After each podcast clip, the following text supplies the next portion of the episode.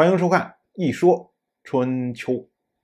鲁国第十六任国君鲁启方进入在位执政第一年，本年的冬天，齐国仲孙丘来到鲁国访问。但是这位仲孙秋啊，回到齐国之后，向齐国的国君齐小白汇报，当时啊，提出来了一个重要的结论。他说啊，鲁庆父不死。鲁国的灾难就不会结束。我们要说啊，齐小白什么人？那够多务实啊！一听哦，原来鲁国不能安定，都是鲁庆父的问题。那么齐小白马上就问了一个问题，他说：“那我们如何才能除掉鲁庆父啊？”因为对于齐小白来说，他急切的需要鲁国的安定啊。所以呢？鲁国不安定，那就要想办法把不安定的因素给干掉。结果这仲孙丘啊就说：“说鲁庆父啊，多行不义必自毙呀！他现在这么着乱搞法，终有一天要大祸临头的。说您别着急，您拭目以待，看着他自取灭亡。可是呢，齐小白等不了啊！齐小白心说：我等着你。”你一年半载这没问题，你要来个三年五年十年八年，那我哪受得了？我哪等得了啊？所以齐小白就提出了第二个问题。齐小白说：“那我们现在有没有机会直接吞并鲁国？”说这霸主啊，就是说话就是霸气。你像鲁国是一个多大的国家呀？齐国虽然现在足够强，但是要吞并鲁国。很容易消化不良，但是齐小白太需要鲁国的安定了。就是如果我不能让你瞬间安定，那我就吞并掉你，然后让你安定。仲孙丘就回答说：“说这个呀，恐怕不可以呀，因为鲁国现在仍然谨守周礼，而周礼是国家的根本。臣听说，国之将亡。”根本必然先被颠覆，然后枝叶才会跟着枯萎。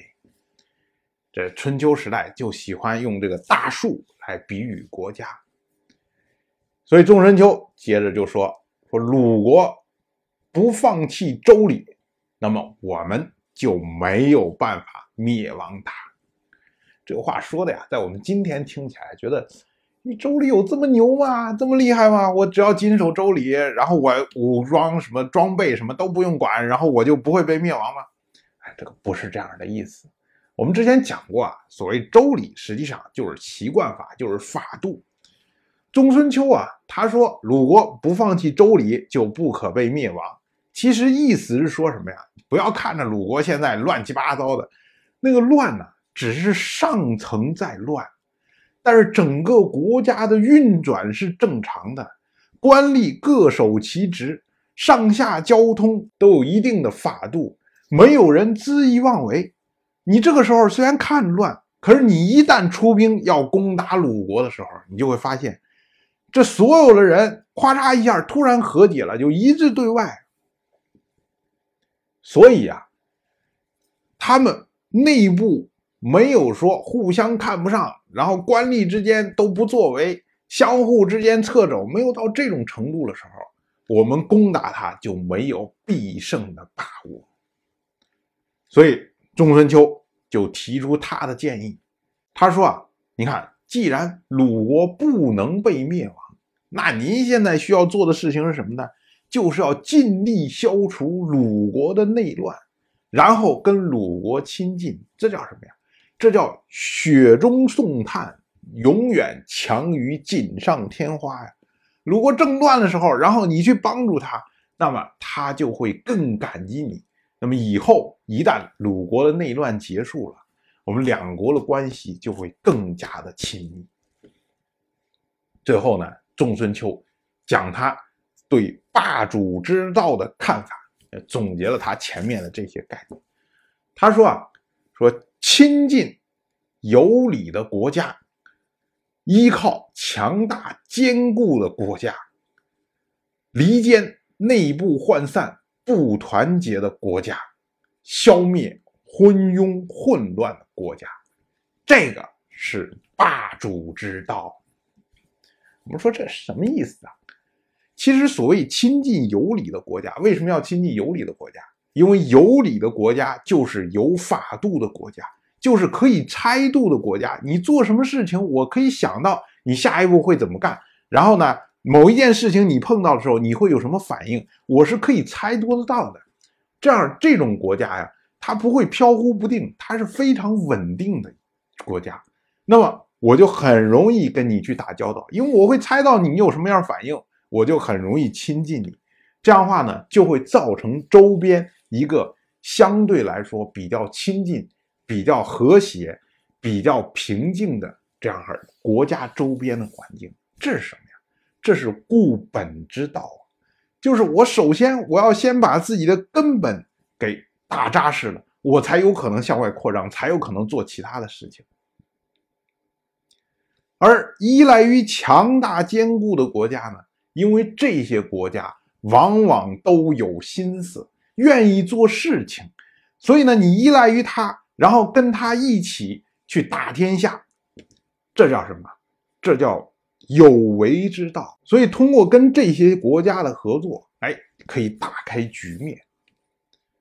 那么，离间这些不团结的国家，因为虽然你已经固本了，虽然呢你有为，但是呢，毕竟你是国家，别人也是国家呀。一个国家想要灭亡另一个国家，并不是那么容易的事情，所以呢，你要想事半功倍，那么你就要找他的嫌隙，找他的破绽，然后分化他的力量，让他变得虚弱，这样的话，你才可以把他给攻破。这是什么？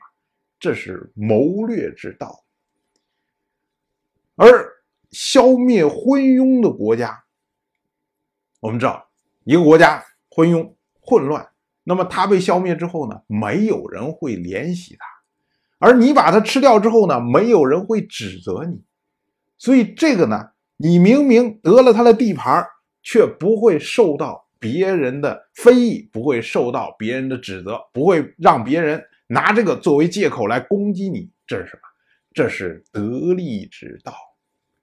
我们说啊，不顾本就不可能有为，不做事情。就不可能扩张，不用谋略就不能事半功倍，不得利就不可能持续发展。那么四项加起来，固本、有为、谋略、得利，加在一起，这就是仲春秋所说的霸主之道。当然，我就这么一说，您。就那么一听，谢谢收看。如果您对《一说春秋》这个节目感兴趣的话，请在微信中搜索公众号“一说春秋”，关注我。您不仅能得到《一说春秋》文字版的推送，还可以直接和我互动交流。